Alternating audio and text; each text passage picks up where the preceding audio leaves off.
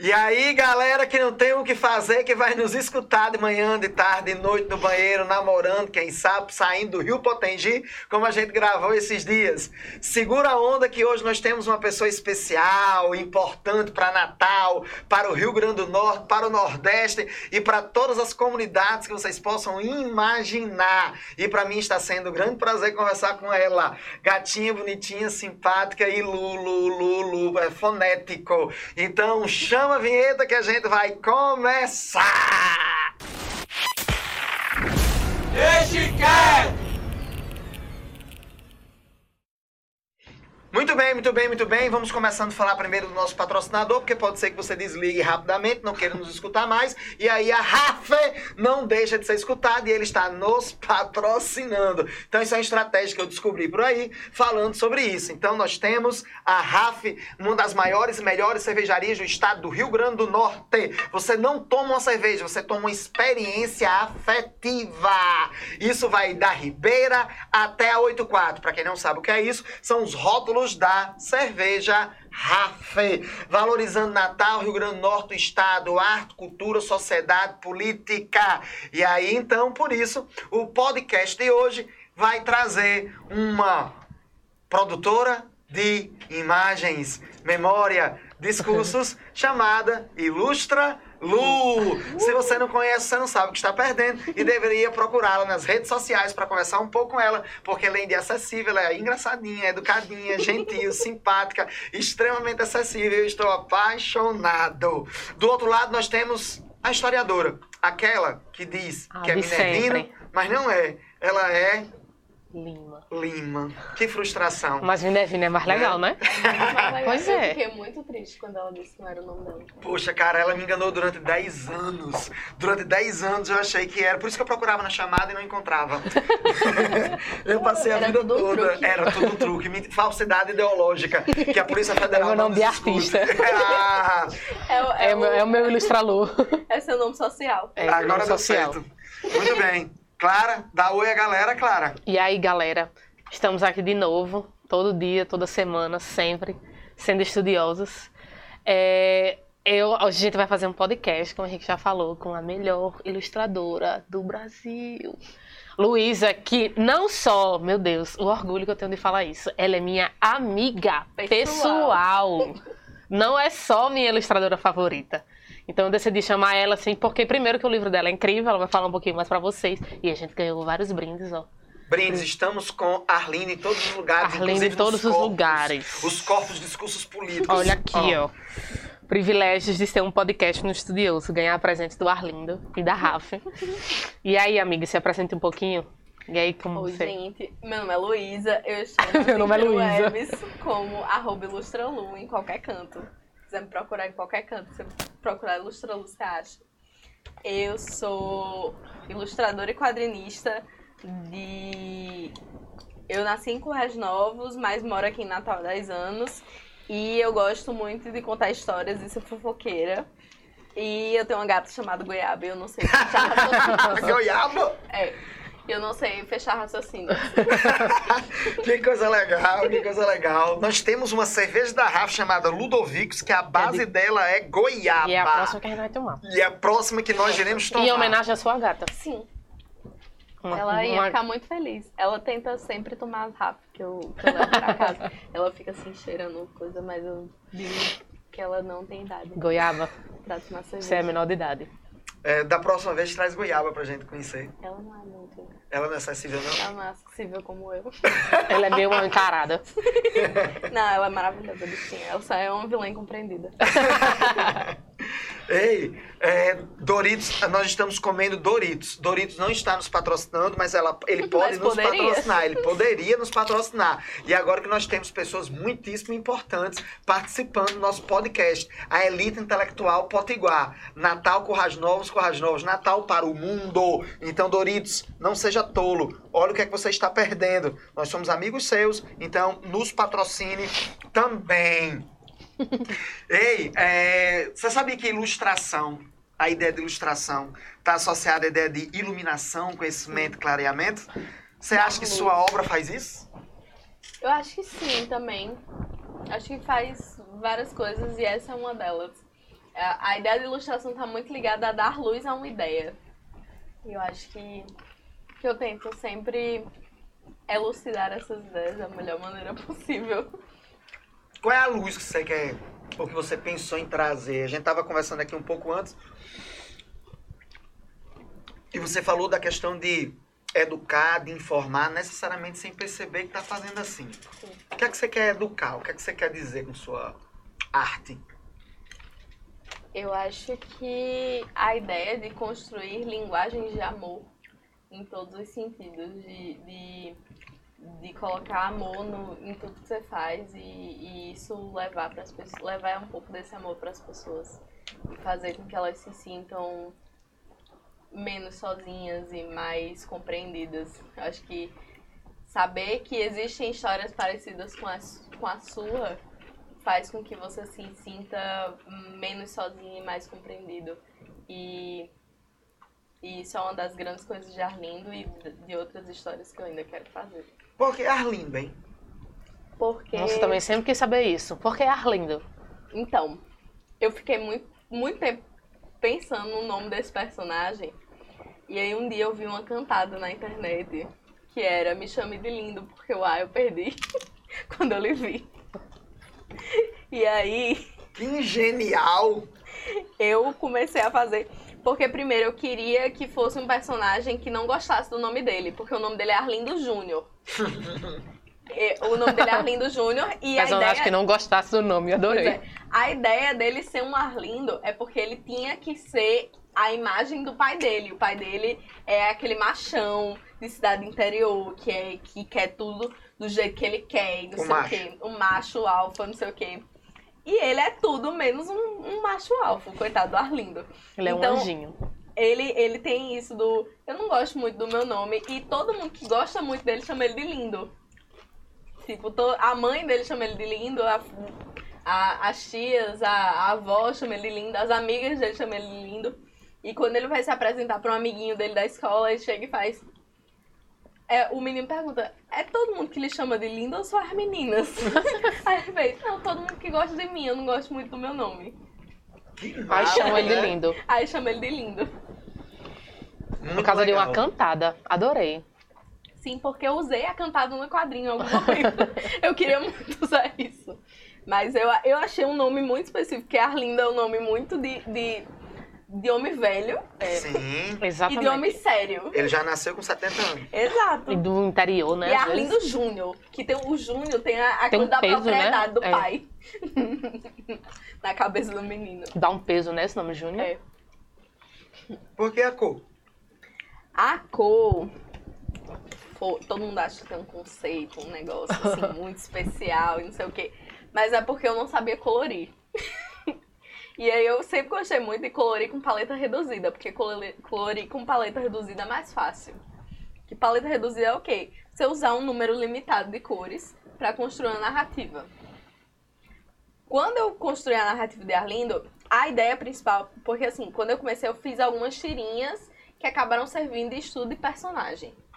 Na hora de construir ali, tava começando, fiz umas tirinhas aleatórias com esse personagem. E eu fiz, não, vou, vou tentar fazer aqui alguma coisa com, com essas cores. Ele já nasceu com essa cara e com essas cores. Primeiro de tudo. E aí eu fui fazendo, e as pessoas chegavam e faziam, mas tem algum significado? Não, eu só queria que parecesse que era a mesma história, do começo ao fim. E eu não sabia muito colorir com, com muitas cores, aí eu deixei essas pouquinhas cores. No começo era muito o, o pink e o amarelo eram as coisas que ele gostava mais, e o cinza e, e esse roxo mais escuro eram as coisas normais. Mas aí, quando virou uma narrativa maior, quando virou um webcomic, que era a narrativa sequencial mesmo, sem ser tirinha, é, não sustentou mais. Porque tinha, tinha que, que deixar a narrativa mais interessante para quem visse, mas acabou sendo um negócio muito icônico que quem vê as cores já liga Arlindo hoje em dia. Mas acabou que não teve muito, era só porque era uma paleta reduzida mesmo. Entendi. Esse zoião dele, hein? É porque meu desenho sempre tem um zoião. Ele é muito expressivo. É porque Arlindo é um personagem muito emocionado. Antes de qualquer coisa, ele é muito emocionado. Aí eu acho que os olhos refletem muito as coisas que ele sente, as coisas que ele pensa na hora e, e no quadrinho, ao longo do quadrinho inteiro você vai vendo isso. Uma coisa interessante, né? A história de Arlindo se confunde com sua história? Acho que sim. Sim, bastante. Suas vivências Sim, de uma cidade seridoense? sim. Arlindo é extremamente seridóense. É um quadrinho extremamente seridóense. Tudo que você imaginar de seridó tem aqui dentro.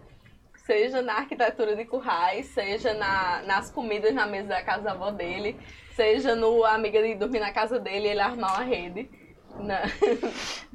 E Eu achei essa pegada massa, porque você tem, tem 10 mil livros vendidos, extremamente conhecido na internet, né, na, nos meios de comunicação virtual, e está comunicando, está mostrando o Rio Grande do Norte, está mostrando Currais Novos, né, os lados bons, os lados ruins, os lados, os múltiplos lados do que nós somos, né? E eu fiquei emocionado quando eu vi essa, vi e escutei essa sua ideia de valorizar uma cidade que parece que o próprio Potiguar não valoriza ele próprio. Você já parou para será que é isso mesmo? Você acha que isso se estabelece assim? Porque nós temos um estado e uma cidade com muitas potencialidades que parece que as pessoas não ligam, não se importam.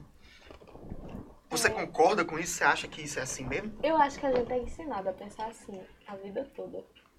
Porque é como se o que fosse bom e o que fosse válido era sempre o que vinha de fora. Eu acho que aqui em Natal a gente tem muito essa cultura por causa dos fatores históricos que aconteceram. E tem muito aquela coisa de, tipo, pra você, a gente tava conversando com o Ian, Uhum. e ele falou que tem muito aquela coisa de, tipo, pra quando você, você é artista, que ele é fotógrafo, né, no caso, Uhum. quando você começa a ter uma determinada projeção, você tem que ir pra São Paulo.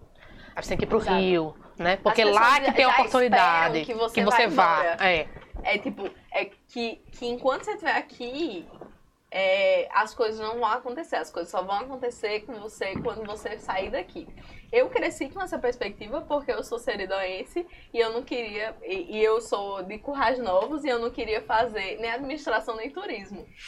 Que são os únicos cursos que tem na UFRN. É lá- que tinham na UFRN Na lá época. na época. Caramba. Então eu fiz.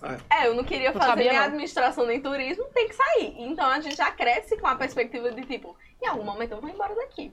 E eu, como pessoa LGBT, como pessoa muito mais cabeça aberta do que a maioria das pessoas que, sei lá, estudavam comigo, eu tinha muito essa vontade de ir embora, eu tinha um desespero pra ir embora de Corrais. E foi uma relação que foi curada à medida que eu fui fazendo esse quadrinho. Relação foi o quê?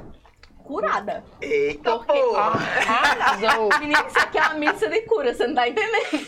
Uma missa de Tome cura. terapia.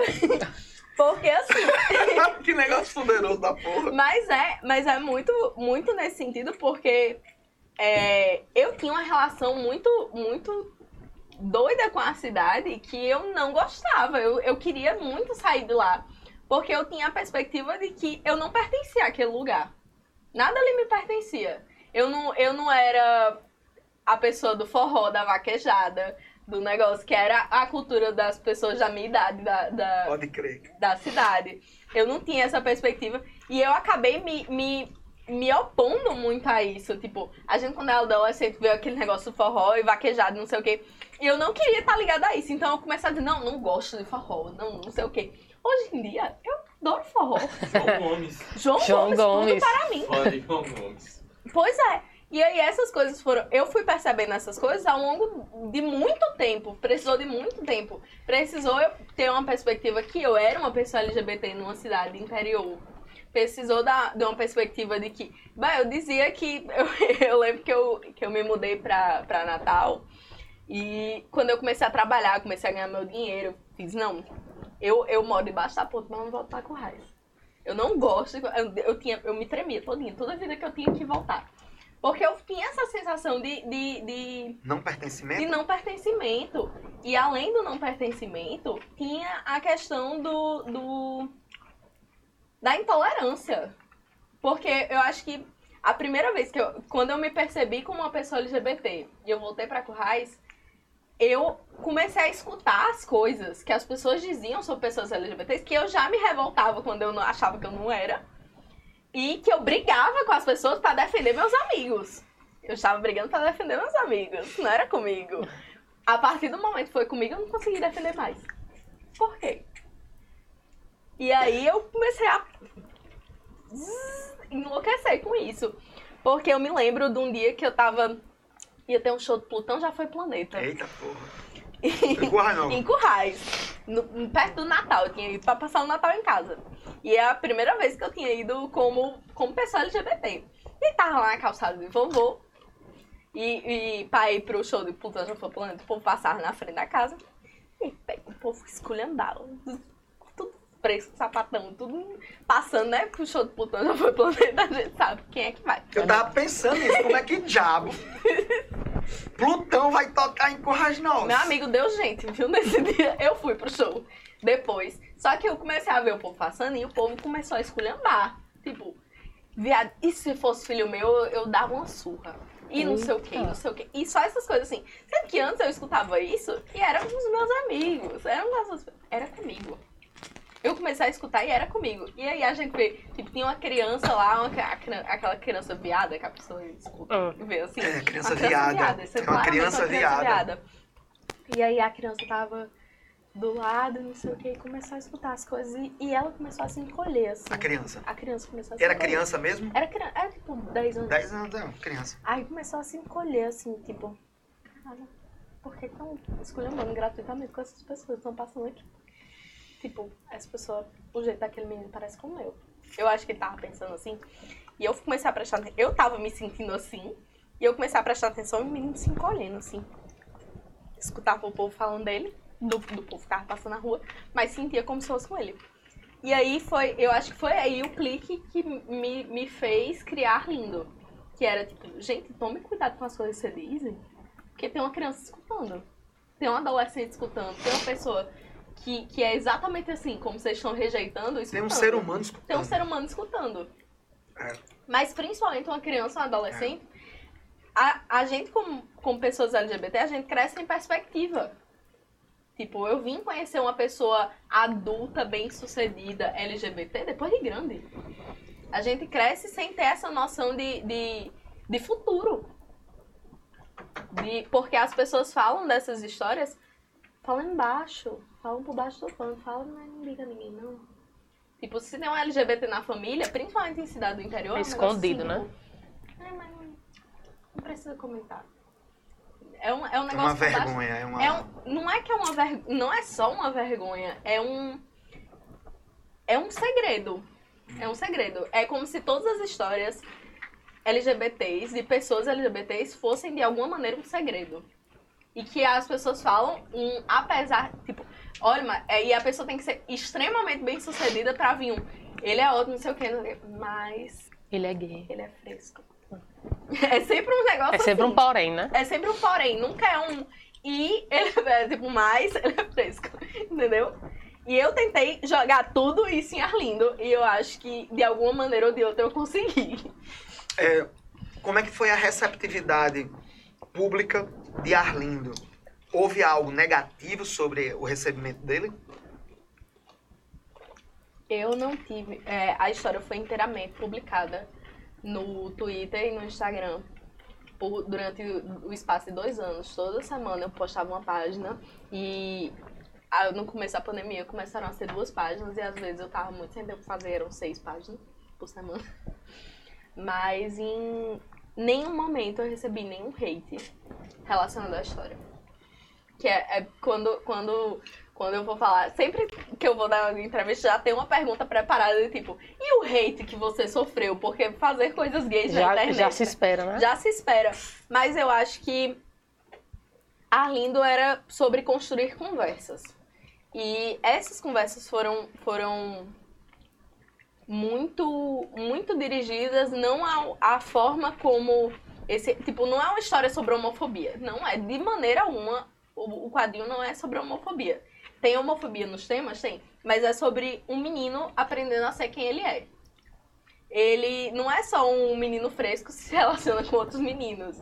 Ele é um filho muito dedicado, ele é um irmão carinhoso, ele é um amigo que, que tá lá sempre pelos amigos dele, ele é um neto muito querido, e ele ajuda a mãe a fazer comida, E ele, ele é uma pessoa inteira. Então a homofobia é uma coisa que ele passa na história. Mas a história dele é muito mais que isso. Porque a gente não é só o, Preconceito. que- o né? preconceito que a gente sofre. Já que tá falando de preconceito, deixa eu quebrar aqui. Não é, não é querendo causar polêmica, não. Mas eu queria ouvir a opinião de vocês duas. Vamos falar. Vocês acham que existe heterofobia? Não. Não. Por quê? Eu Porque acho que é, é sempre uma reação das pessoas que sofrem um preconceito tentar inverter isso dizer que elas sofrem um preconceito. É o mesmo, você já, você já deve ter escutado esse termo, né? Racismo reverso. Sim, racismo reverso. É das pessoas que são- É um racismo reverso. Eu já escutei isso. É, é um, que ela esqueceu, né? Sim, é um racismo reverso, sendo que em termos de sexualidade, né? Sim. Não tem como uma pessoa heterossexual ela sofrer preconceito por ser hétero Se Porque o status quo Se é- o status quo é hétero, ninguém, ninguém ensinou a você a ser heterossexual, entendeu? Ninguém precisou ensinar a Álvaro a ser heterossexual, porque quando você nasce já se pressupõe que você vai ser isso. Mas Ninguém- você não é educado, não, pra ser heterossexual, não? Aí essa heterosex... Essa... Você, É- você é educado pra ser heterossexual. Então, Você. Mas, você é, mas existe um ensi- código de que, tipo assim.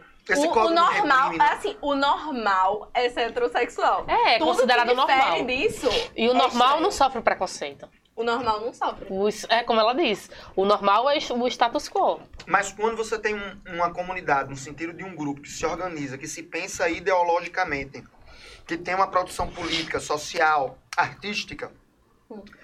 e esse grupo, ele se autoafirma a partir da negação do outro, não é não?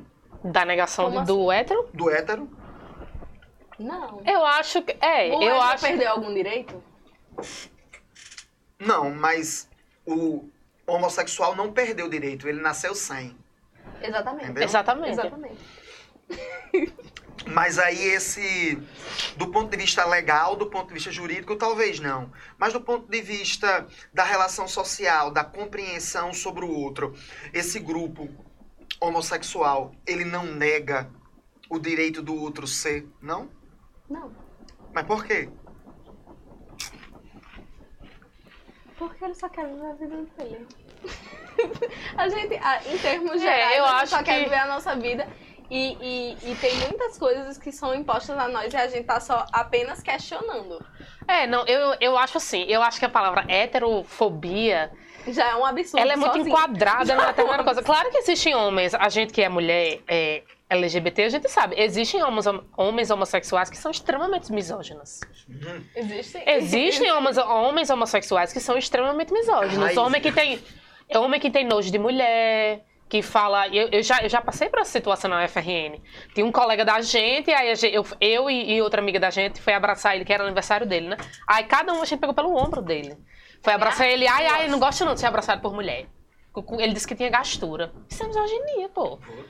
Aí o cara é- assim, Mas é, é porque eu acho que nesse sentido, se a gente encarar a heterofobia, é tipo como se existisse uma, um tipo de perseguição e um tipo de. de, é, de- de preconceito institucionalizado, Exato. entendeu? Estrutural. é, um- é uma estrutura. Não existe estru- estrutura. Estrutura contra o O heterossexual. LGBT não tem estrutura pra punir um, um, um- Pronto. Você já viu alguma pessoa morrer porque é hétero? Não, não. Você já viu uma pessoa apanhar na rua porque é hétero? É, eu Por- acho que pelo exatamente. motivo de ser hétero. Tipo, não tem nenhum outro motivo. Você só é hétero. Já Não, viu alguma não. pessoa apanhar por causa Não disso? sei, não me lembro de ter visto Já nada viu uma pessoa não. ser expulsa de casa porque é hétero? Também não. Então não existe. É, eu acho que pode ser, o que, o que pode ser que aconteça, que faça com que as pessoas heterossexuais possam vir, porque isso é um termo relativamente novo, né? É, Heterofobia? É, é isso que eu quero chegar agora. É. Pode ser que e- exista homossexuais, enfim, toda a comunidade LGBT. Pode ser que alguma pessoa que é heterossexual tenha vindo a pensar que ele sofreu preconceito por ser hétero, mas eu acho que isso pode vir a acontecer de uma pessoa que é homossexual e ela já sofreu tanta violência, tanta violência, tanta violência, que pode ser que inconscientemente ela ache que para ela se afirmar ela precisa repreender o outro, inclusive em termos de violência, é, violência simbólica, enfim. Ah, será que você é hétero? Beleza. Mas esse tipo de reação, esse tipo de comportamento é uma reação ao preconceito que a pessoa sofre por ser homossexual. Porque então a educação heterofobia não existe. É, O sonho do, exatamente. do oprimido O- está na é. Nós, Pode crer. nós temos um Paulo Freire. Temos um Paulo Freire Nós aqui. temos um Paulo Karl Freire. Veja a isso. cartada de Paulo Freire. Nós temos- Mas não justificando que a Freire. heterofobia existe, porque a heterofobia não existe. Aí, esse- Racismo reverso. você falou dessa, dessa questão dessa terminologia nova, né? E ela, é- ela é muito nova mesmo, ela é muito, né? Porque É de Goiaba, mas agora é outra. Em é homenagem a sua, em homenagem a gato É. de, Ilu- de Ilustra Lu. de Ilustra Lu. É, Cerveja de tá goiaba.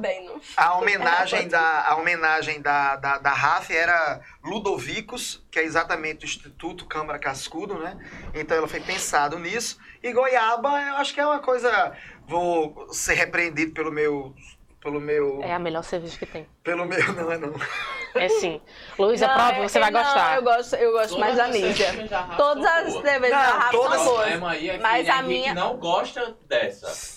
Só Tem gosto, tem gosto de confeitinho de goiaba. Tem gosto de Confeito de goiaba. Pronto, eu não tenho direito de não gostar, mas tudo bem. Arlindo gostaria dessa Né? cerveja. De, de goiaba. Eu acho Com que a certeza. Arlindo gostaria mais da Nízia, assim como eu gosto, porque a Arlindo saiu da minha cabeça. É o seu alter ego. Olha aí. É o seu alter é ego. porque olha a. Nízia é a melhor de todas. Eu, eu, assim... Você gosta da galinha do alecrim? Parte considerável dos direitos de Arlindo foi pra Rafa, porque eu compro quase toda semana.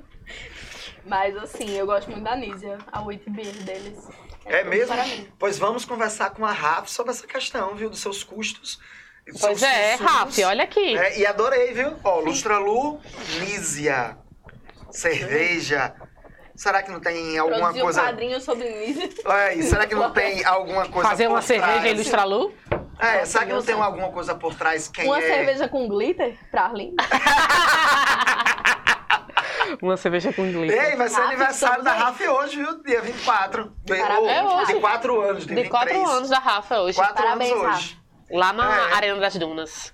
Ó, um assíduo consumidor de cervejas Rafa aqui entre nós. Sim, horrores.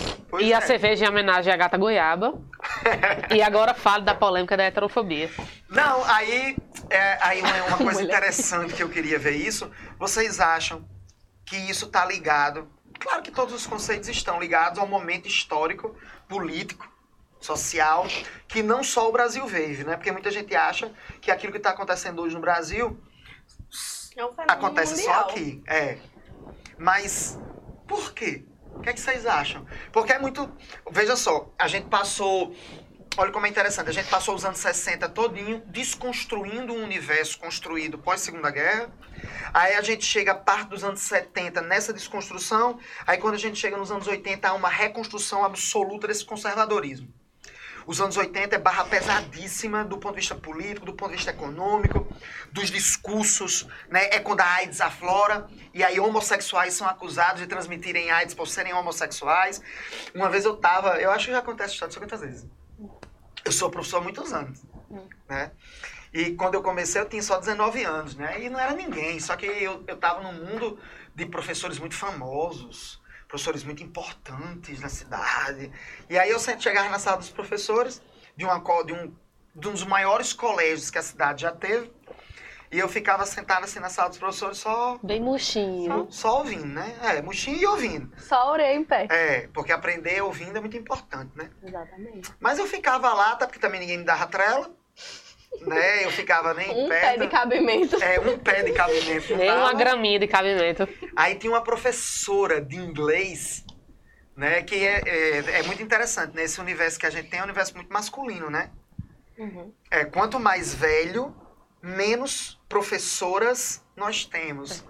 É isso E mais professores homens. Quando a gente chega no terceiro ano, que não pode chamar mais de pré, porque os pedagogos acham que pré é excludente, né? E não pode ser pré, só é terceiro ano. É uma série como todas as outras que estão terminando ensino médio. Não sei, quando eu tava no ensino médio era pré. Era extremamente pré. Não tinha outra É. coisa que não pré. Exatamente. Exatamente. Aí. Pronto, Clara. Bota a goiaba.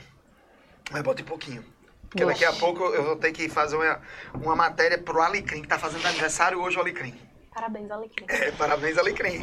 Nosso podcast está sendo gravado no dia do, Aniversário do do Alecrim aniversário do e da. Raf. E da RAF. Que massa. Mesmo, né? É massa isso. Ora, eu vou fazer ora, um ora. tributo. Ora, ora, que É, coincidência. hora, hora. e aí, um mundo cheio de coincidências, né? Aí, a professora de inglês era a única.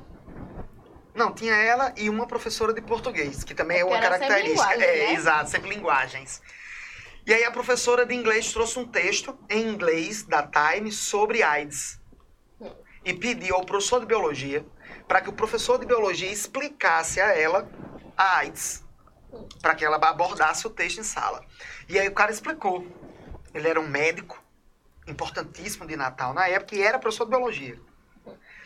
E aí na explicação ele explicou, lá ele, ele mostrou que a AIDS não mata, quem mata são doenças oportunistas a partir da AIDS, que né, a AIDS ela tem um linfócito, que é o linfócito T, que é muito específico, que aí ele... Da doença autoimune, Né, que tem exato. toda uma situação que, tipo, você não, não morre de AIDS, É. você Geralmente é pneumonia, é, né? Alguma coisa assim. doenças que, que com AIDS, é, tipo, tem a AIDS dificulta O tratamento. o, o é. tratamento Porque ela afeta o sistema imunológico. E aí ele né? chegou no momento dessa explicação e disse que é muito complicado, muito complexo, porque é um linfócito específico e um só que a AIDS ataca, que é o linfócito T. Aí, beleza. Porra. E eu lá ligado na, na, na explicação, né? Presta atenção. Presta Claro, que atenção. achei massa. Como um gato. É, como um gato. não, não sei se era como goiaba, mas era como um gato. Como um gato. E aí, cara, ela se virou pra ele. Sério, foi assim. A professora de A inglês. professora de inglês. Quer ver? É, né? Isso é isso mesmo. Isso é um castigo de Deus. Porque essa revolução sexual só trouxe aquilo que não presta. E isso prova que é esse comportamento sexual que gerou isso. Cara, eu fiquei assim Uma na época. professora. A Professora. pessoa que tá ali pra formar mentes. Cara, E uma mulher. olha só.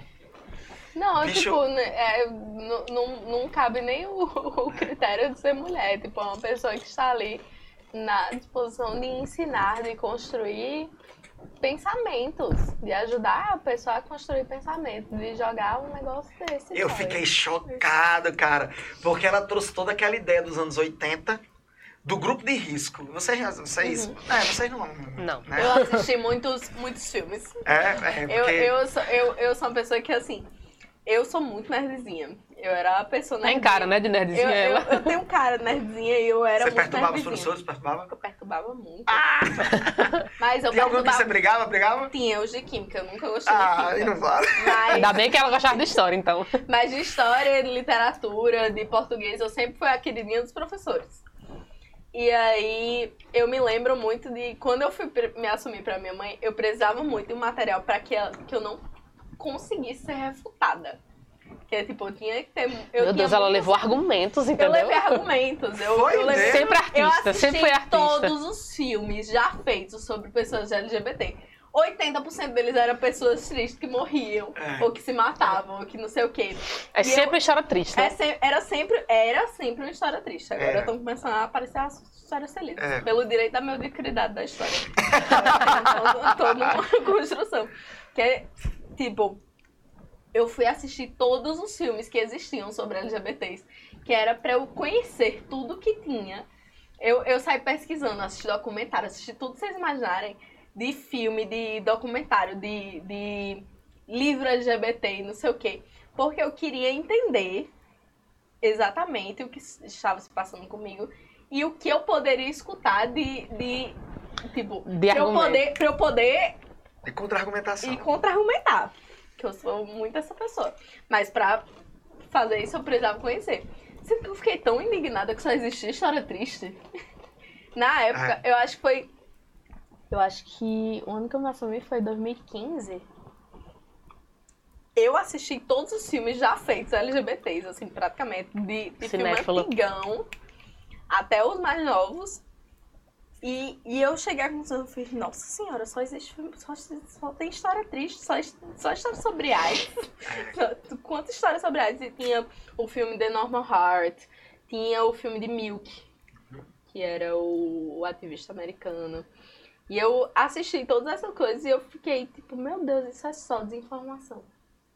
São só pessoas desinformadas. Porque a quantidade de pessoas hétero, pessoas, de- tipo, senhoras dona de casa que tem, que tem AIDS e não sabe. É, essa, essa, esse tipo de, de conhecimento não chega nas pessoas. É muito barra pesada. Por causa do preconceito. É, é muito barra pesada, porque nos anos. é, quando. Eu me lembro que isso me chocou, sabe? Porque foi a maneira que passou no jornal. Eu, eu ainda era. Cazuza. É, Com na- certeza. é, Aquela capa da Veja de porque Cazuza. assim, ca- quando o Cazuza morreu, eu me lembro que houve. um- Morreu que foi ele e Lauro Corona. Vocês talvez nem lembram, nem saibam. Lá o Corona, É, porque assim- De Cazuza, que eu assisti o filme de Cazuza. É, Lauro Corona, ele era o galã da no- de uma novela que a Globo tava colocando nas seis sobre Euclides da Cunha. Porque Euclides da Cunha matou.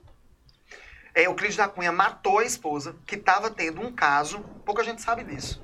Euclides Já da gosto de Cunha, fofoca. o artista, o, o escritor, né? Fofoca literária. Ele matou Ana de Assis. Ana de Assis era a esposa dele, uma mulher belíssima, jovem, que estava tendo um caso com o capitão do exército. E, e- e Aí ele matou ela. matou os dois. Ele matou o capitão do exército. Ah, Quem? Euclides da Cunha. Amiga. Morta! Eu não sabia! Eu gostei. Euclides da Cunha, ele, ele viajava demais. Ele, ele era muito foda. Só que era demais. Era aquele homem do século XIX, início do século XX, que a mulher tem um lugar de sujeito, ele tem um lugar de sujeito por ser homem. Viajava demais, a mulher muito jovem. Muito bonita. E ele tinha essa relação com os oficiais do Exército, porque ele trabalhava para o Exército Brasileiro. E é ele que cobre a Guerra de Canudos. A revolta de Canudos é ele que cobre. Daí né, ter nascido Sertões, Sim. na obra dele. E aí ele descobre esse, esse caso e ele mata. E aí a, a Globo, a Globo, ela faz uma, uma, uma novela. E nessa novela, ele, a Lauro Corona era o capitão do exército, que é morto por Euclides da Cunha. Né? Eu não sabia disso. Só que Aí o que aconteceu com o Euclides da Cunha? Nada. nada. Porque é Enfim, morte. eles- É, é, é Crime contra defesa a da honra. honra. É, até os anos 70, Clara. Até Defesa da honra. 1973, se eu não me engano, É acho que até pensava- 73. Que isso era constitucional, O hétero, mas ele pode já matar tinha sido se- proibido antes, entendeu? O hétero, ele pode matar se ele levar chifre. Olha aí, Não, Euclides não da Cunha. o hétero, ele podia heterofobia? matar se ele levasse chifre. Mas sabe que é uma coisa legal disso? Sabe, Você acredita quem, isso? sabe quem é que Tá acaba vendo? O com isso? hétero tem muito mais direito. Tá vendo? Mas você sabe quem é que acaba com isso? Hum. Pasme. Com isso, e quem é que dá o direito a divórcio à mulher?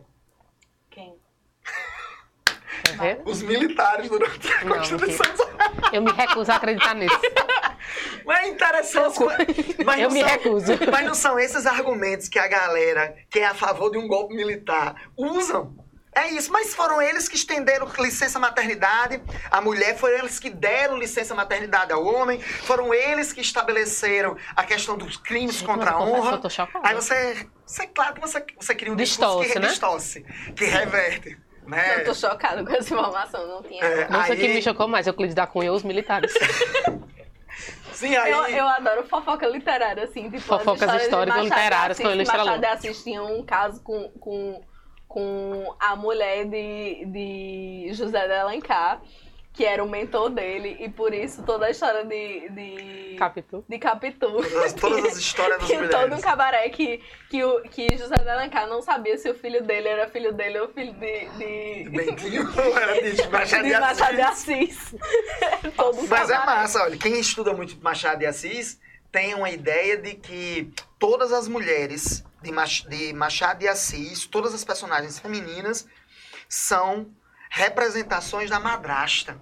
Machado de Assis tem um texto que ele não disse que é ele, mas ele fala que é uma criança, que ele é um menininho de seus 13 anos no máximo, que a, a madrasta tá lavando roupa e a madrasta, né, arregaça as mangas do vestido e ele tem uma ereção quando Deus vê é, porque também o- a construção de corpo, né, daquele Sim. momento, era, erotizava isso. Mas a gente fala de Lauro Corona, porra. Aí Sim, eu dizer, bora, eu quero mais fofoca, vai. todo mundo tava no auge porque Euclides da Cunha chama o capitão pra um duelo. É verdade isso. E todo mundo achava que Euclides da Cunha ia morrer. Porque o capitão do exército era um capitão do exército. E o Euclides da Cunha era um jornalista. Por mais que ele trabalhasse no exército, ele não era um Ora, militar. ora, ora. Onde Né? está a sua mira? Pois é. Aí, venenosa da porra. Aí, que veneno. E aí, no meio dessa confusão todinha, o que, como é que termina?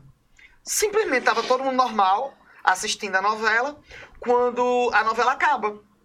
Acaba porque aparece na, Lauro Corona entrando na casa de Machado de Assis, De Machado de costas, Assis ou de Euclides né? da Cunha, de Euclides da Cunha, de costas o tempo inteiro, sobem as escadas e entra no quarto onde ele iria encontrar é, é, é, Ana de Assis. Só que isso, é, Euclides tinha mandado uma carta fazendo de conta que era esposa para o, para o capitão ir para lá. E o tiro, aí Euclides Cunha dá um tiro nos mesmo. caras, uma, arma uma emboscada, e dá um tiro nas costas dele. Eu não sei se o tiro, na- na- historicamente, se foi nas costas.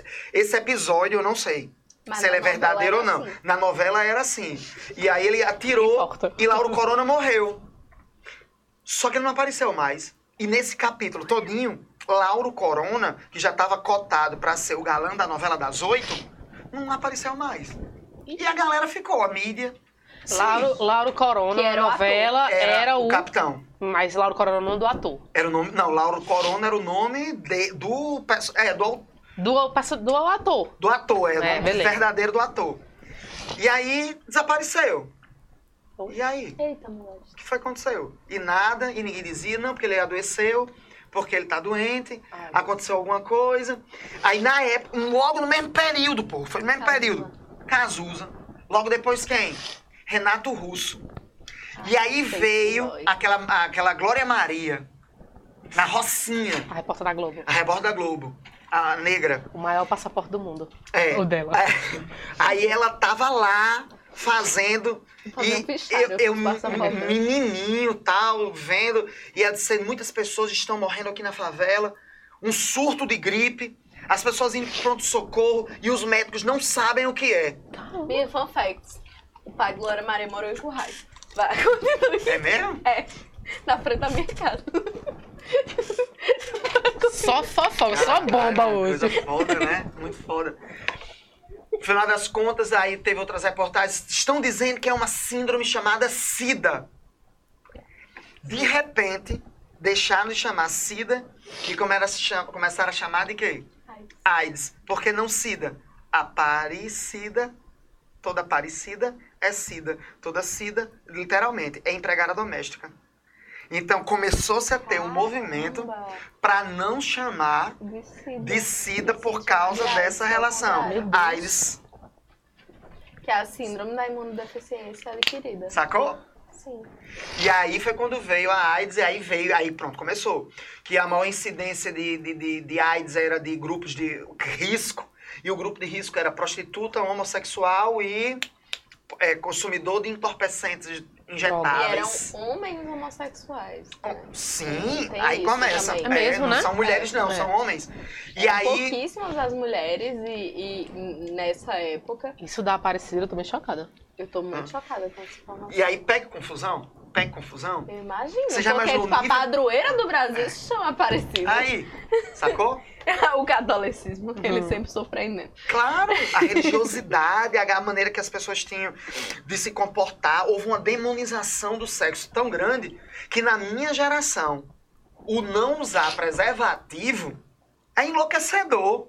Só que hoje, eu, como professor, o que é que está acontecendo? Os índices, não só de AIDS, mas de outras doenças sexualmente transmissíveis, Estão subindo. subindo avassaladoramente num público entre 13 e 20. Quer dizer, O, o gap geracional.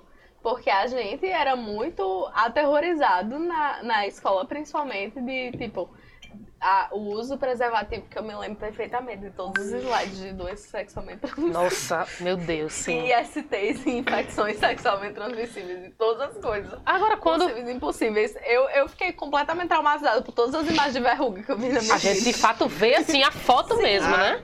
mas hoje chocante. existe um processo de resistência das famílias para que os filhos não, tenham acesso não a isso. tenham acesso a esse tipo de conhecimento. Cara!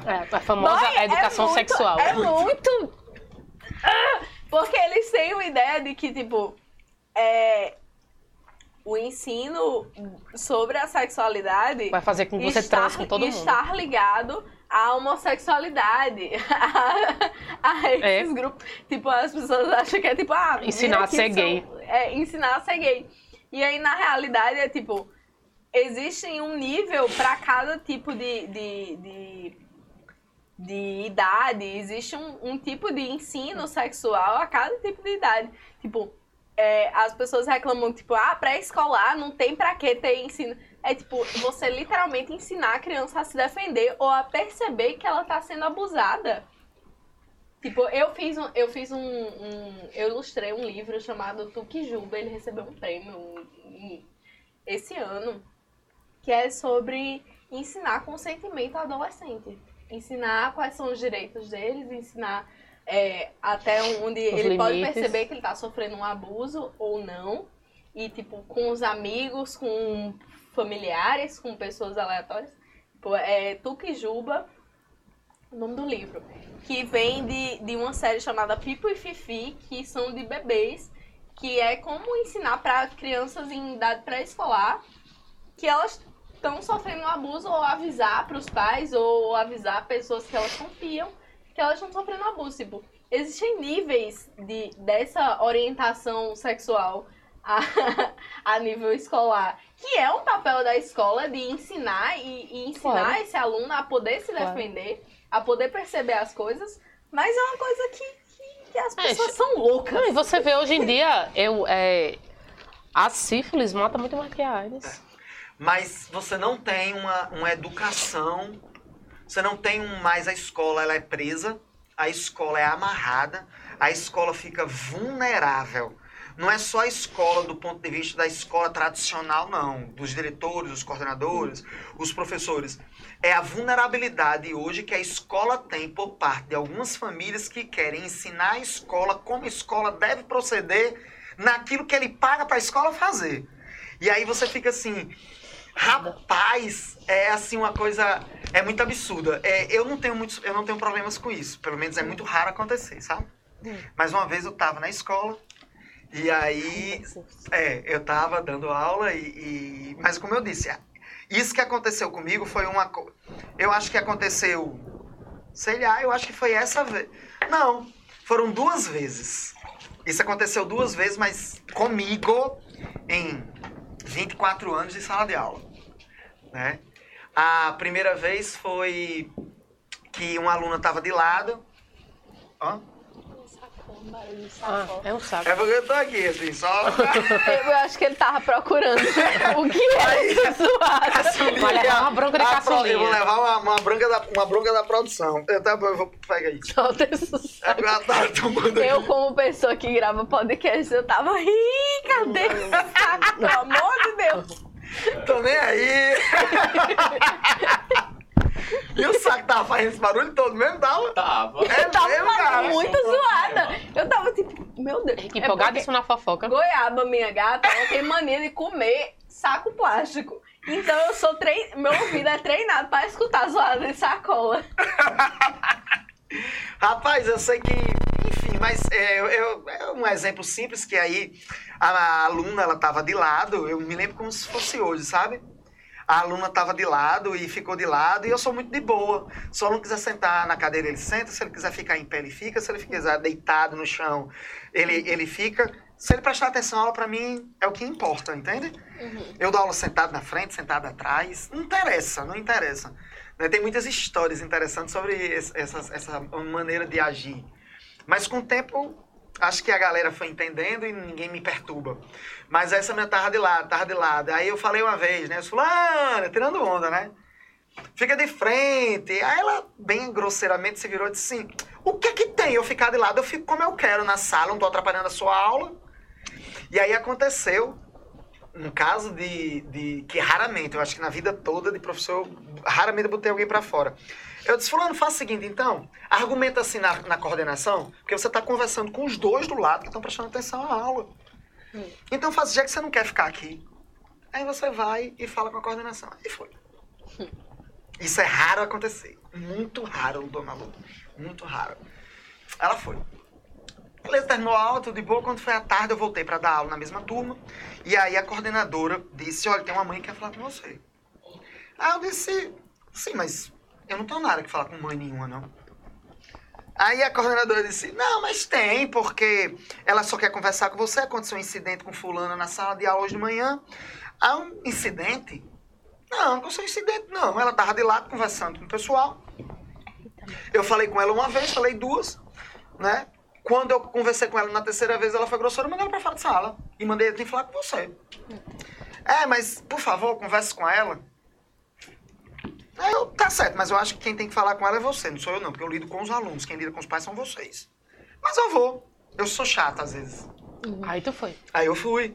Aí, a- aí eu fui, sorridente e tal. Eu já sabia que, co- como é que ia, né? Eu também não queria gerar nem problema pra mim, nem pra escola de graça. Mas eu também, se precisasse gerar, eu geraria. Até porque você não chega na sala de um médico e diz como é que o médico deve proceder, você não chega na sala do advogado, de um juiz deve. Aí por que, que tem que ser comigo? Eu sou um profissional, não alguém me ensina a desenhar. Nossa. Aí, mas fui. Aí quando eu cheguei lá, ela começou a conversar, pá. Aí chegou uma hora que ela disse assim, é, mas por que aconteceu isso? Aí eu expliquei por que que aconteceu. Se fosse eu tinha apanhado em casa, né? Minha mãe jamais iria pra escola perguntar por que, que um professor tinha, né? Ela já- Mas- a minha mãe já ia pressupor, você fez alguma coisa, não É, foi? porque A minha mãe é já ia saber. fez? tudo bem. Aí eu expliquei. Ela disse, ah, mas será que não é porque sua aula não é interessante? Ela Nossa, falou- a, a mãe falou pra tu? Oi, falou pra mim, né? Saiu, nossa, vacila. Ela falou, não é interessante? Oi, ela disse, será que não é porque sua aula não é interessante? Aí eu disse... Você nunca teria amigo, feito. A autoestima. De uma mulher dessa. Não, a autoestima de um aluno desse. Eu queria ter tido essa autoestima. Ele deve eu ser muito aluna. convencido pra achar que o problema é com o professor. Rapaz, mas aí... Meu amigo. Foi, Tô foi. chocada. Aí, mas foi tranquilo, né? Porque eu cheguei assim, eu tava inspirado no dia, não fui grosseiro, assim, não fui. Não falei ríspido, aí eu olhei. cego, não é, aí eu olhei pra ela e disse assim: é, pode até ser que seja, mas como eu não tô aqui necessariamente pra agradar os alunos, mas pra dar um conteúdo pra ele passar no Enem, eu não vejo por que eu precisaria ser tão interessante. Mas me diga uma coisa: qual é a profissão da senhora? Ah, eu sou arquiteta. Eu disse, muito bem. Quando a senhora está lá no seu escritório, na sua sala, o cliente chega para a senhora e diz como é que a senhora deve desenhar na prancheta? Pois na sala de aula, quem sabe sou eu. Ih, grossa. Outra coisa, a senhora. Outra coisa. Ah. Eu sei que a senhora é muito ocupada, mas eu também sou. E eu preciso voltar porque tem uma turma me esperando. Mas foi um prazer conhecer a senhora. Nós estamos aqui para ajudar a sua filha no que for necessário, como escola. Nossa, eu Veneno. espero que ela se lasse, não passe no vestibular, botando a praga por trás. Eu espero que ela não passe. passe. Porque essas coisas eu sempre escutei outras pessoas passarem, eu nunca passei. Aí olhe como é que você lida com isso hoje com a educação. Aí, beleza, né? Quando foi há dois anos, três anos, houve um evento. Nesse evento, os meninos já, e vocês, os meninos já sabem. Eu estava dando aula, juntou-se o ensino médio numa escola aí, juntou o ensino médio todo inteiro, e eu disse, não dá certo, não dá certo. O conteúdo de, o conteúdo de humanas que se dá para uma primeira as séries? Primeira, segunda e terceira, não é para erro. terceira. Que E erro. tenta entender, mas o conteúdo não é o mesmo. Eu disse, o Mas conteúdo é é o mesmo. Mas eu não vou abordar da mesma maneira, de uma primeira para uma terceira. E o meu foco é a terceira, não é a primeira. Os meus alunos da terceira precisam desse conteúdo.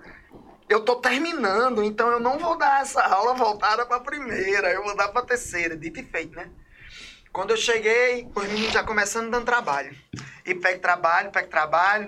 Eu sem paciência, dei logo uns gritos nos meninos, os meninos já ficaram assustados, os meninos do primeiro ano. Beleza. Só que eu preparei a aula massa. Ela ficou muito legal.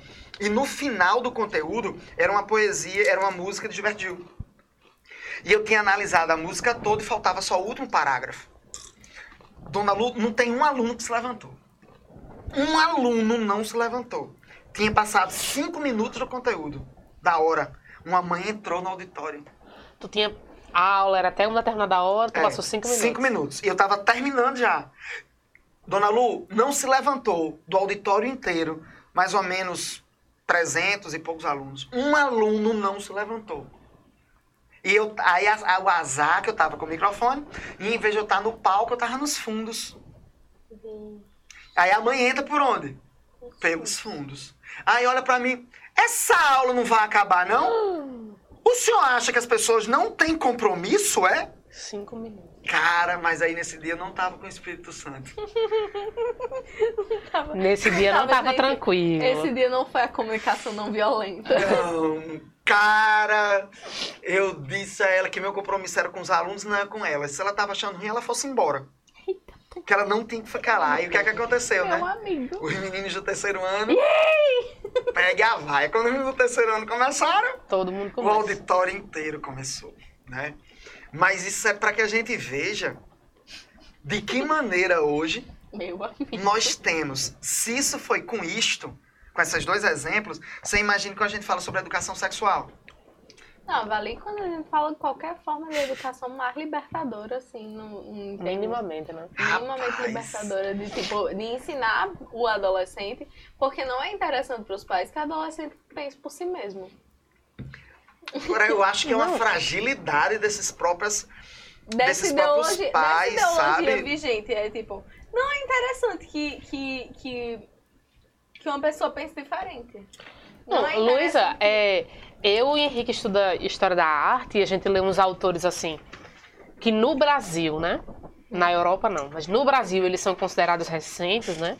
Historiadores da arte, sobretudo franceses, alemães. E há quem diga que o que a gente ensina não é história. Hum, Não é, porque eles acham que arte não é história. Ele, é, há muita gente, e infelizmente é, existe uma onda muito grande de pessoas que pensam isso. Que se eu fosse fazer história de Arlindo, por exemplo, se eu fosse uma dissertação sobre Arlindo, ah, isso aqui não é história. É literatura. É literatura. Crítica literária. Como se não Pois é, tivesse mas não situado tivesse num um tempo. retrato, É. um retrato é, é muito doido. Como se ele não tivesse uma temporalidade. E essa temporalidade, ela está associada a discursos sociais, políticos. Né? O tempo estabelece isso. Eu passei esses dias uma coisa exatamente isso que Clara está colocando, né? Porque os, os meus primeiros meses de aula são muito difíceis para os alunos que não me conhecem. Eu falo muito rápido. Às vezes tem muita informação na cabeça. E não é... Eu não, a gente Já tá- normalmente não é. acompanha uma sequência. Já estão acostumados ainda, né? É. Então, assim, eu, quando tô dando aula de Revolução Francesa, eu dou o normal. O comum, assim, começou em tal ano, terminou em ano, então essas fases.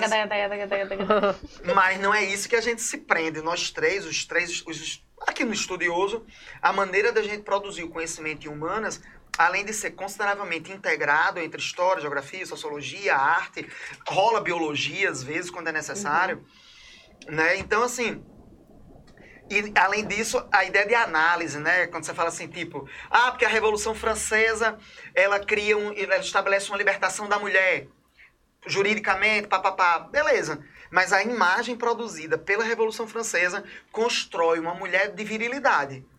Ela constrói uma mulher armada, necessariamente armada, uma mulher de ombro, é, com braços monstruosamente masculinos, com peitoral masculino, é um corpo híbrido. Então essa liberdade não é tão liberdade assim, ela constrói a ideia da violência da mulher sobre o corpo da a violência do homem sobre o corpo da mulher, para que ela possa ser compreendida como uma mo- moldadora social, uma, uma- alguém que age. Aproxima a mulher do homem como, Pronto. como uma ferramenta. Exato. E aí a galera acha que isso que a gente dá não é história. Então, reprimindo a gente, dizendo que tem uma hora de podcast que é pra gente terminando. Mas vamos terminando. É, aí, É rápido, né? No instante dá uma hora. Não estou reprimindo, não, estou só avisando. Não é chato, menino. Eu, eu não falei, ei, a cara. e aí, cara, é, é, Uhum. essa, esses dias aconteceu de, de. Mas teve todo um contexto, né?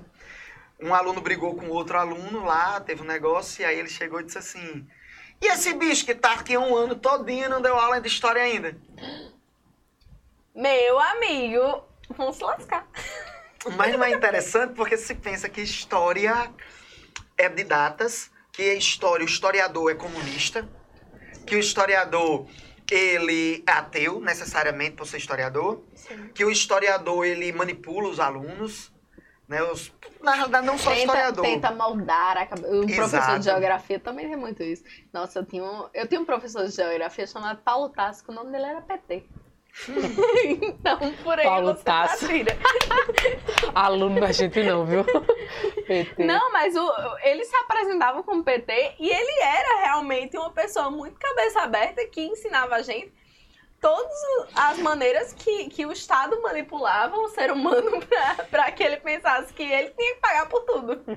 E aí, aí tipo, o povo pegava assim muito no pé do. PT. O coitado do PT. E ele era realmente muito petista.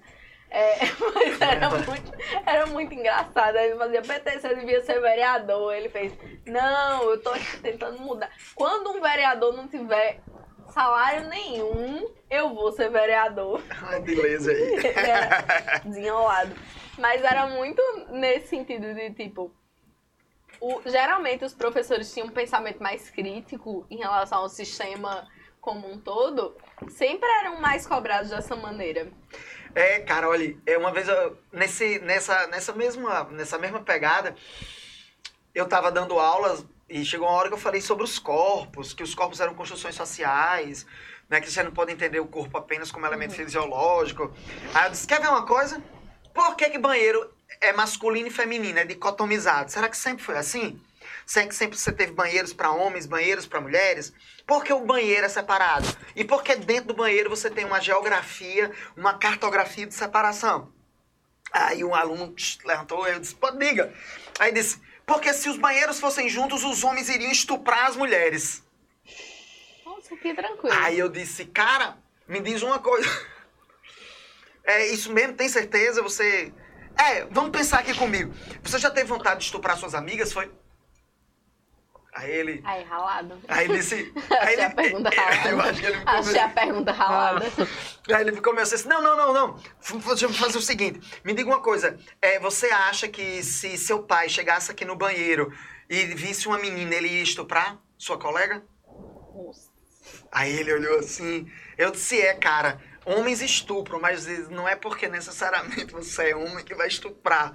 E você também tem que entender que o banheiro não é banheiro dividido só por causa de violências sexuais, não. Existem outras violências que também estão Simbólicas. associadas aí. E a própria divisão do banheiro aí foi. Aí foi o resto da aula todinha e tal. Mas às vezes precisa desse impacto para as pessoas pararem para reverem o que elas são. Por que, que elas chegaram ali, como são. A gente vive hoje num mundo de muitas respostas fáceis. E acho que a Arlinda lhe ajuda a pensar, Nada, na resposta difícil. não é? Sim. Eu acho que esse Ainda mais por se trabalho... tratar de um menino tão novo, né? Exato, mas é um menino muito novo, mas que ele condensa experiências, que ele condensa discursos, que ajudam as pessoas a pensarem um pouco sobre, sobre elas próprias. Que eu acho que a Arlindo é muito disso, sobre né, você fazer se sentir como o outro se sente para poder pensar. Tem uma coisa muito específica nessa história que é assim: antes de você descobrir que ele é gay, você gosta dele. Hum, legal. Isso foi um- um- uma coisa pensada, isso foi uma coisa muito, muito, muito pensada e planejada para que você comece a ler a história e você engaja, você já gosta dele, você já quer que coisas boas aconteçam a ele antes de você descobrir que ele é gay. No momento que você descobre que ele é gay, você já não consegue mais torcer contra ele. Nem que você queira. Nem que você queira. Porque ele é um menino muito bom. E esses olhos dele são carismáticos. É, ele é muito Quem é que não vai carismático. achar Ele é- fofo? Dá vontade de Não, abraçar. ele é muito carismático. E, tipo, eu nunca vi uma pessoa que leu esse quadrinho. Assim, eu nunca vi. Nunca vi, de verdade. Entre as pessoas homofóbicas que eu sei que leram esse quadrinho. Nenhuma conseguiu terminar tendo raiva de Arlindo. Você chegou a ter algum depoimento nesse sentido? Alguma conversa? eu, eu tive muitas respostas de pessoas que deram o livro, que leram a história e quando o livro chegou deram para os pais ler. Os pais que eram homofóbicos, que tinham essas coisas e que as Meu pessoas Deus, tiveram fazer isso. conversas sobre o livro com os pais. Tiveram muitas histórias assim, muitas, muitas, muitas. Mi- Minhas DMs são assim, eu não consigo ler totalmente DM é a mensagem privada DMs. do Twitter. É, Henrique só é um homem inteirado do Instagram. Eu não consigo ler todas as DMs porque são muitas histórias que chegam. De gente que leu e e chegou e que se assumiu para os pais depois de ler Arlindo, depois de dar Arlindo para eles lerem. Porque, tipo, não tem como você ler esse quadrinho e continuar com o mesmo pensamento. Não sei como ainda não te acusaram de você estar querendo criar pessoas que se tornem homossexuais por sua causa. Não, não Biologia tem como. Não, sexual. Se Não você, é? esse é, essa é a questão. Se você lê esse quadrinho, você torce por ele. Não importa o que ele vai fazer, você quer que ele fique feliz. Esse é o ponto. Esse é um personagem tão, tão carismático e tão, tão gentil. Ele é uma pessoa genuinamente gentil. Que você olha que você vê que ele, que ele quer o bem da mãe dele, ele quer, ele quer cuidar da avó dele, ele quer que as amigas dele fiquem bem. E você não consegue torcer contra ele. Quando o pai dele chega. Porque o pai dele é a figura homofóbica personalizada no, no quadrinho. Quando o pai dele chega e começa a desculhambar com ele, não tem uma pessoa que não diga, mas isso não faz o menor cabimento. E aí, às vezes, as pessoas que se identificam com esse pai fazem. Isso não faz o menor cabimento.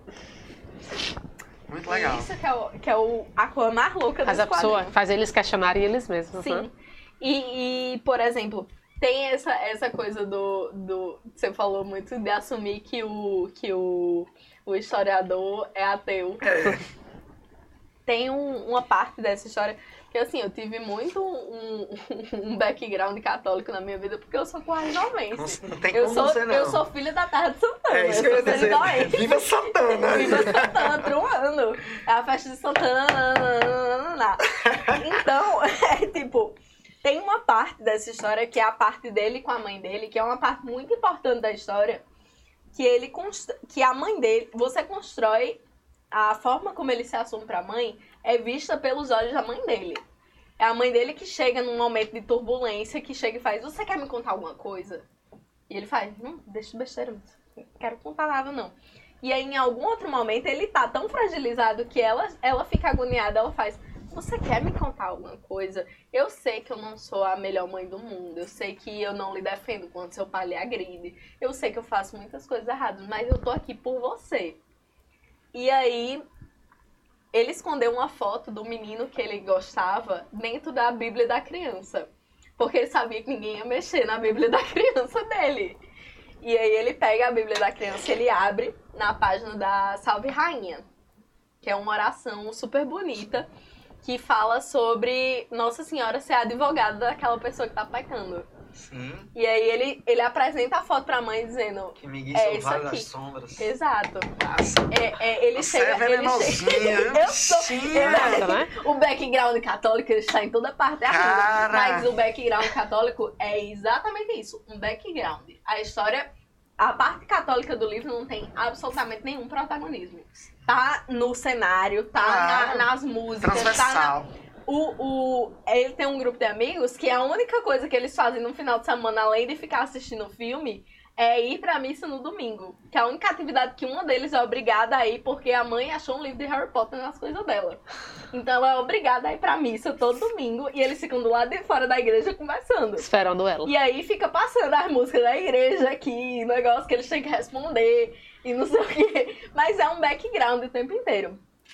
E aí, essa mãe dele, quando ele chega pedindo, tipo, pra ela advogar por ele, tipo, mãe, eu nunca consegui não ser assim, eu tentei muito não ser assim, mas eu sou assim, e eu não sei o que fazer. E aí ela é, é, é uma parte muito emocionante do livro, é talvez a parte que as pessoas mais choram quando leem. Que é quando ele se assume pra mãe e a resposta da mãe dele. Que a resposta da mãe dele é: Nossa senhora, já tinha me contado.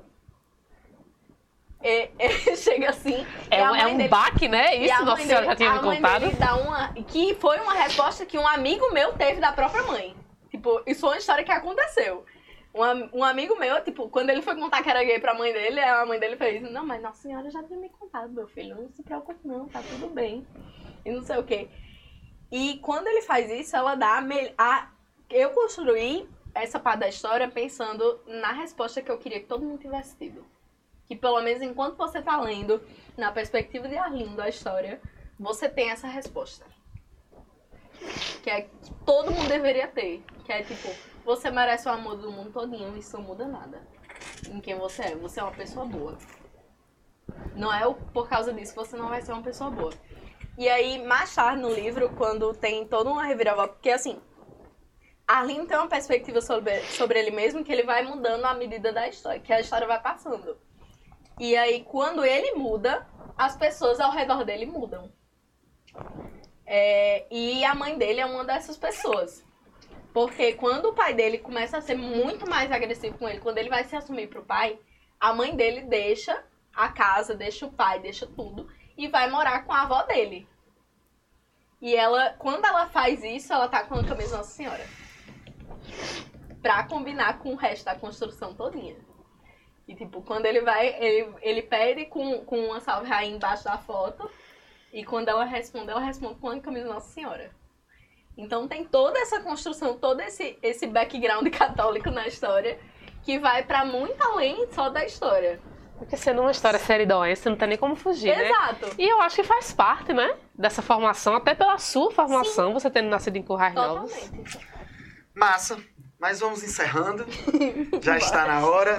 Não significa dizer que nós não tenhamos Ilustra Lu parte 2, conversando até sobre outros assuntos, outros temas. Trabalhamos. Agradável, feliz, né? Show de bola, linda, perfeita, fofinha. Oh, meu Deus do céu. Fofinho, igual o Arlindo. Fofinho igual a Arlindo. Viu a história da construção do autor que coloca no, no personagem aquilo que É. ele é? Exatamente. Desejos, sensações, Olha aí, histórias Foucault. narrativas, né? Então vamos lá, galera. Olha só, a Arlindo vendeu mais de 10 mil cópias já. Já tá na Tá. segunda reimpressão. Segunda reimpressão da Companhia das Letras. A editora seguinte, que é o selo Jovem da Companhia das Letras. Muito bem. Chique Olha aí o prestígio do demais. estudioso, a gente está recebendo uma figura como essa daqui. Galera, então, deixa pra próxima. Não esquece aí assistir os nossos outros podcasts. A gente teve uma- também uma conversa muito legal com o Ian Hassari, o fotógrafo. Maravilhoso né? que está num projeto sobre Arlindo Misterioso. Eita!